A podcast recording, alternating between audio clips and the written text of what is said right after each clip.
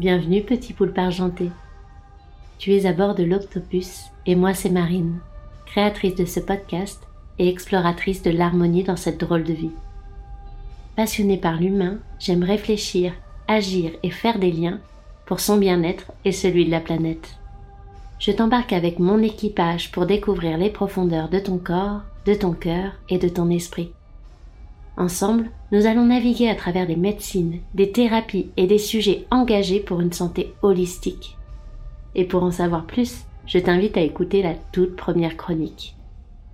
Alors c'est parti, mets ton évoile pour devenir acteur de notre bonheur. Ah, et dernier message avant de prendre le large. The Octopus a besoin de tes tentacules pour continuer son voyage.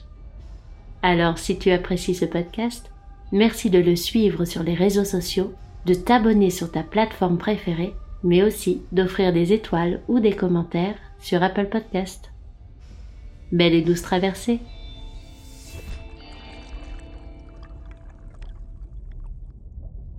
Dans cette nouvelle chronique, explorons les liens entre notre bien-être et ce que l'on entend par féminin. Au-delà du sexe auquel il est associé, le féminin représente une partie dont chaque être humain est composé. Dans la culture taoïsme, on parle de la polarité yin pour l'énergie féminine et de la polarité yang pour l'énergie masculine. Ces deux polarités sont nécessaires et complémentaires. Bien équilibrées, elles nous permettent d'être en pleine santé et de se sentir en harmonie dans cette drôle de vie. Alors pour plonger dans ce sujet, voici les quelques questions que l'on s'est posées. Comment l'énergie féminine se matérialise physiquement et psychiquement? Pourquoi est-il important de l'écouter et d'écouter les cycles auxquels le féminin est relié? Et en quoi ces cycles peuvent nous aider pour notre bien-être, mais aussi pour celui de la planète? Je vous propose de continuer l'exploration de ces questions avec nos poulpettes préférées. Marie-France Paré, naturopathe et auteur de nombreux ouvrages sur l'alimentation, Aurélie Asper, docteur en psychologie et créatrice de la méthode de développement personnel La Position Essentielle, et une invitée spéciale, Hélène Gadouri, photographe spécialisée dans les clichés de femmes en pleine nature et auteur du livre Fille de la Terre. Douce écoute Bonjour, je suis Marie-France Faré, autrice naturopathe et chef en cuisine végétale. En naturopathie, le féminin peut être abordé sous différents angles. Et aujourd'hui, dans ce podcast, j'ai choisi de me pencher sur notre cycle, et plus particulièrement sur nos lunes ou nos règles. Chaque mois, même lorsqu'elles prennent des contraceptifs, les femmes connaissent des variations hormonales. Certaines les subissent d'ailleurs de plein fouet, tandis que d'autres semblent moins sensibles à ces fluctuations. Car oui, nous ne sommes pas toutes connectées à notre cycle féminin. Cela dépend de notre éducation, de notre rapport au corps et de notre sens de l'observation. Dans son livre Je kiffe mon cycle et les programmes en ligne qui en découlent, Gaëlle Baldassari nous explique le véritable fonctionnement du cycle féminin. Et grâce à elle, nous pouvons les vivre avec plus de sérénité et respecter davantage ces fluctuations. Selon elle, notre cycle menstruel est comme une session de surf. Sur les 28 à 38 jours que dure en moyenne un cycle, nous connaissons des périodes où nous bénéficions d'une belle énergie, puis des semaines plus calmes, voire carrément éreintantes. Parfois nous sommes dans le rouleau de la vague, parfois juste allongés sur la planche. Ces changements d'énergie concernent notre corps autant que notre esprit, du moins nos émotions. Grâce à une meilleure connaissance de nos cycles, nous avons la possibilité d'apprendre à surfer sur la vague ou d'attendre sagement sur la planche plutôt que de s'épuiser à contre-courant. Il faudrait donc, en tant que femme, aborder nos journées en accord avec notre cycle et s'écouter davantage. Mais c'est plus facile à dire qu'à faire, car si l'on regarde nos vies professionnelles et familiales, rien n'est malheureusement fait pour respecter ces rythmes. Quand nous avons nos règles, les pertes de sang entraînent une perte d'hémoglobine et de fer.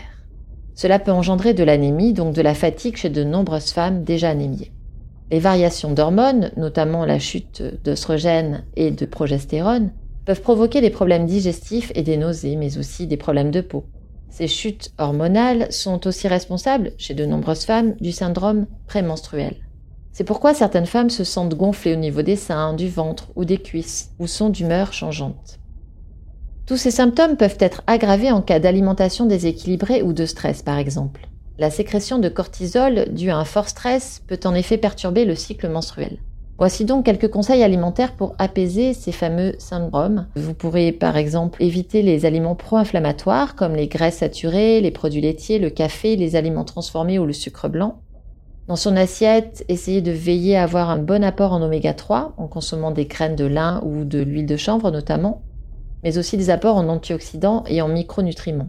N'hésitez pas à consommer des fruits et des légumes bio de saison, mais aussi des céréales complètes, des protéines végétales comme les haricots rouges ou les pois chiches. Et bien entendu, n'oubliez pas les aliments riches en fer, comme les légumes à feuilles vertes, les légumineuses, les céréales complètes, les abricots et les figues séchées, mais aussi la spiruline. En parallèle, si vous êtes sujette au stress, n'oubliez pas d'écouter notre podcast qui traite de ce sujet qui vous apportera des solutions concrètes. Il faut donc voir les règles comme quelque chose d'utile pour nous les femmes, L'utérus est considéré comme un émonctoire secondaire d'ailleurs en naturopathie. C'est une porte de sortie des toxines. Les règles doivent être vues comme quelque chose de positif. Aussi, je ne peux que vous encourager à observer vos cycles, à noter vos états d'âme, vos baisses d'énergie, vos envies et certains changements corporels. Et bien entendu, à lire sur le sujet bien complexe afin d'apprendre à respecter la femme cyclique que vous êtes, comme le livre Lune rouge de Miranda Gray ou le cycle féminin et contraception naturelle d'Audrey Guillemot. Cela vous permettra de canaliser votre énergie et surtout de gagner en confiance, mais aussi de mieux accompagner vos filles dans leur début de vie de femme. Maintenant, je laisse la parole à Aurélie Asper, docteur en psychologie, qui va vous apporter un autre éclairage sur le féminin. Bonjour, je suis Aurélie Asper, docteur en psychologie et créatrice de la méthode de développement personnel, la position essentielle. Regardons de notre côté le féminin d'un point de vue symbolique. Comme Marine l'a déjà souligné en introduction, les cultures traditionnelles nous rappellent que nous sommes tous et toutes composés de polarités énergétiques complémentaires, qui influencent les différentes dimensions de notre être sur les plans physiques et psychologiques. Dans la position essentielle, j'aime utiliser ce parallèle symbolique du masculin et du féminin en nous pour expliquer que la plupart de nos problèmes proviennent justement de l'opposition de ces deux parties alors qu'elles sont par nature faites pour s'entendre et se complémenter. Le mental et l'ego qui s'en nourrit représentent notre polarité masculine, nécessaire à nos interactions sociales, extérieures. L'intuition, elle, représente notre polarité féminine, nécessaire à une bonne écoute et connaissance de soi. C'est elle qui nous indique le chemin à suivre selon nos besoins essentiels et non nos conditionnements sociaux. C'est donc elle qui nous intéresse plus particulièrement dans cette chronique. Et notre intuition représente la part féminine en nous, que l'on soit un homme ou une femme. Elle nécessite donc dans un premier temps d'être considérée et valorisée, car elle participe de notre nature profonde. Et dans un second temps, on bénéficierait aussi d'apprendre à l'écouter et à la consulter pour pouvoir nous guider. Et enfin la respecter lorsqu'elle nous indique que certaines situations ne lui conviennent pas, nous protège de problèmes personnels et relationnels à venir. Prendre soin de notre écoute intérieure, de notre intuition, nécessite donc de passer par une écoute de soi plus subtile, une écoute du corps. Car oui, le corps est relié à notre intuition, et c'est peut-être pour ça que vous entendez de plus en plus parler de la nécessité de l'écouter ce corps, pour trouver la bonne direction. C'est aussi parce que notre mental, qui est de nature énergétique opposée, ne peut pas nous aider à écouter notre intuition de manière directe. Il peut seulement, par sa complémentarité, soutenir son écoute en expliquant comment se détacher de lui et en donnant des astuces pour entendre autrement que par la pensée. La position essentielle nourrit justement cet objectif-là, utiliser des outils mentaux pour que la part masculine en chacun de nous puisse entendre, comprendre et ainsi adhérer au soutien et à la valorisation de sa part féminine. Rien de plus qu'un programme féministe en fait, hein Mais sinon, est-ce qu'on vous a déjà conseillé de vous écouter? Mais écoutez quoi au juste? La voix qui vous dit d'aller à droite Ou celle qui vous dit d'aller à gauche juste après? C'est pas simple tout ça. Parce que non, en effet, on n'est pas tout seul dans sa tête. Comment ça marche? Le principe masculin en nous, lié au mental, va souvent venir interpréter ce que le principe féminin, l'intuition via le corps, essaie de nous faire ressentir. Et lorsque nos croyances et conditionnements contre cette influence intuitive, alors on peut avoir deux messages intérieurs complètement opposés. C'est pour cette raison qu'il est bon d'apprendre quoi écouter en soi et comment. Aussi, de nombreuses techniques de méditation, de pleine conscience ou autres, de sophrologie et d'hypnose peuvent vous aider à développer cette capacité d'écoute intérieure. En fait, tout ce qui va fixer la concentration et stopper le flot des pensées va permettre de créer un espace intérieur d'accueil et de réception des impulsions intuitives qui cherchent tout bonnement à être entendues tout au long de la journée. Alors, vous pourriez faire la vaisselle par exemple, ou courir, ou même plus facile encore, lire. Seul impératif, ne pas en profiter pour ruminer. Concentrez-vous sur ce que vous êtes en train de faire là, tout de suite, maintenant. Vous verrez, une fois cette condition respectée, ça vient tout seul. Car de la même manière que vous pensez toute la journée, en vous en rendant compte ou non d'ailleurs, toute la journée, votre intuition vous envoie aussi des messages qui passent la plupart du temps inaperçus. Parce que cette part féminine, elle ne va pas crier et s'imposer à vous. Elle va vous souffler le chemin de manière douce et subtile. C'est sa nature énergétique qui veut ça. C'est à vous, avec l'aide du mental, conditionné pour l'écouter ou non, de prendre le temps qu'il faut pour lui faire de la place dans vos corps et aussi dans vos journées. Ainsi, vous pourrez être guidé dans vos choix par vos besoins profonds, plutôt que vos conditionnements reliés à ce que votre environnement attend de vous. Alors si vous êtes actuellement en questionnement sur une nouvelle direction personnelle ou même professionnelle à prendre dans votre vie, peut-être qu'il est temps de prendre contact avec votre intuition, vous pensez pas? Et comme pour toute pratique physique, l'entraînement permet de rendre cette écoute plus facile, plus fluide et plus automatique. Elle devient alors une seconde nature, ou plutôt, elle vous reconnecte avec votre propre nature, celle qui justement vous permet de rester en santé physique, psychologique, et vous ouvre aussi à la santé de votre environnement social et écologique. Alors pour une nouvelle forme de psychologie féministe, faites place à votre intuition et surtout, passez une très bonne journée. Et si on résumait Que ce soit pour notre corps ou pour notre esprit, notre partie féminine nous rappelle l'importance de l'écoute.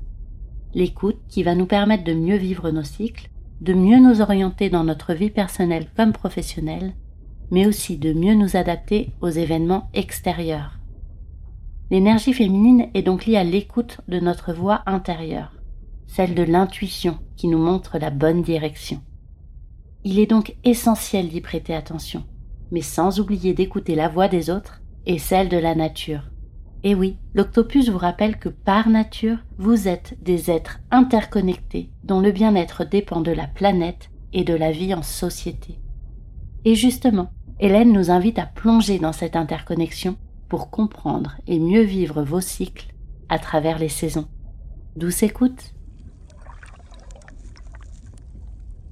Bonjour, je suis Hélène Gadouri, photographe et facilitatrice de cercles de parole, et je prends en photo des femmes en pleine nature pour les reconnecter à leur corps, à la terre et à la nature. Je réalise des portraits et des photographies de nus dans les Cévennes principalement et aussi en retraite collective. Mais aujourd'hui, je suis là pour vous parler des liens entre les cycles de la nature, les saisons par exemple, et le cycle féminin. J'ai réalisé un livre qui s'appelle Filles de la Terre, qui regroupe des photographies, des peintures et des textes, dont un poème que je vais vous lire, et qui fait ce lien subtil entre les cycles de la nature et le cycle féminin. C'est un poème qui est dans la saison de l'automne et qui illustre le syndrome prémenstruel, ou du moins la phase prémenstruelle. Énergie foudroyante, viens me donner ta force, retourner les arbres, redécouvrir les racines, tout bousculer jusqu'au plus profond de moi, ne m'en remettre qu'à l'instinct, qu'aux rêves qui viennent chaque nuit taper à ma porte, m'échapper à tout ce qui me tient encore à la réalité. Il y a quelques années, j'ai découvert les cercles de parole, notamment entre femmes, et j'ai pris l'initiative de suivre mes cycles grâce à une roue. Donc chaque jour, je notais quelles étaient mes sensations physiques, mes ressentis, mes émotions. Si je sais pas, j'avais plus ou moins de libido, si j'avais une tension dans les seins. Donc grâce à ce suivi des cycles, j'ai pu vraiment me rendre compte qu'il y avait des choses qui revenaient à certaines périodes et que par exemple j'avais vraiment un syndrome prémenstruel qui me faisait me remettre en question toute ma vie à chaque fois, à peu près tous les mois. Donc j'ai pris conscience des schémas répétitifs que je ressentais dans mon cycle féminin, dans mon cycle menstruel, et j'ai commencé à créer autour de ça, à créer autour des quatre archétypes féminins notamment, qui sont reliés au cycle menstruel. En réalité, il y en a plusieurs, on peut même dire qu'il y en a beaucoup plus que juste quatre, mais par exemple, la saison du printemps est reliée à l'archétype de la jeune fille, qui est aussi l'archétype par exemple de l'Amazone, l'amoureuse. Elle a vraiment cette énergie euh, incroyable et la confiance en la vie à nous apporter. C'est l'après-règle où on a cette envie euh, débordante de bouffer la vie, comme je dis. Cette énergie euh, qui nous donne envie de faire mille et un projets, d'aller vers les autres. C'est une énergie qu'on appelle yang et qui est tournée vers l'extérieur. Donc on va avoir beaucoup d'énergie pour travailler par exemple. Et ensuite vient le temps de l'ovulation, le temps de la mère. C'est une énergie beaucoup plus douce, c'est une énergie yin, mais qui est toujours tournée vers l'extérieur, vers les autres. C'est une énergie du soin, du ralentissement, mais aussi de l'épanouissement, du plaisir, avec son corps, aussi avec sa sensualité. C'est l'été. Ensuite vient l'automne, et à l'automne, c'est le moment de faire le tri, de voir ce qu'on récolte, et aussi de voir ce qu'on ne garde pas. Et c'est l'archétype de l'enchanteresse, de la magicienne aussi. Dans mon livre, je le relie également à l'archétype de l'exilé, car c'est celle qui part, soit de son propre chef, donc quand on n'a pas par exemple de syndrome prémenstruel très fort qui nous challenge dans nos vies, ou alors qui est exilé par les autres, je le relis beaucoup au syndrome prémenstruel subi. Et cette enchanteresse, si on l'utilise, on peut faire vraiment le tri dans ce qu'on a envie dans nos vies et garder le meilleur pour nous. Vient ensuite l'hiver, et l'hiver c'est vraiment le ralentissement, donc comparé à l'énergie de l'enchanteresse qui cette fois est tournée vers l'intérieur d'elle-même mais dans une énergie yang, dans le fer. L'énergie de l'hiver, c'est une énergie yin tournée vers l'intérieur. C'est l'archétype de la femme sage, de la vieille femme, de la sorcière, qui est plutôt l'archétype des menstruations et des règles. C'est ce moment où la neige tombe, où il n'y a plus rien à faire, c'est le moment de repos, où ce qu'on peut peut-être faire de mieux pour nous, malgré le système qui est très productiviste, c'est se reposer et ne rien faire. Chaque archétype a vraiment quelque chose à nous apprendre. Chaque personnage dans le grand inconscient collectif féminin a quelque chose à nous apporter. C'est intéressant aussi de voir de quel archétype on se sent la plus proche, de quelle saison aussi on se sent la plus proche, pour peut-être venir rééquilibrer des énergies. Enfin, j'avais aussi envie de faire un dernier lien entre le cycle menstruel et les éléments. On peut relier par la roue de médecine. Moi, celle qui me parle le plus, c'est la tradition amérindienne. Mais pour moi, le printemps, c'est l'élément de l'air, c'est le vent, c'est l'aérien. Alors que l'été, c'est l'eau. Je relie l'eau à la mer, à l'ovulation. Pour l'automne, c'est le feu. C'est ce feu qui détruit mais qui permet aussi de repartir sur de bonnes bases. Et enfin, pour moi, l'hiver, la femme sage, la sorcière, le temps des menstruations, c'est la terre ce moment où il ne se passe rien en surface. Mais en réalité, la Terre contient déjà les graines pour le futur printemps.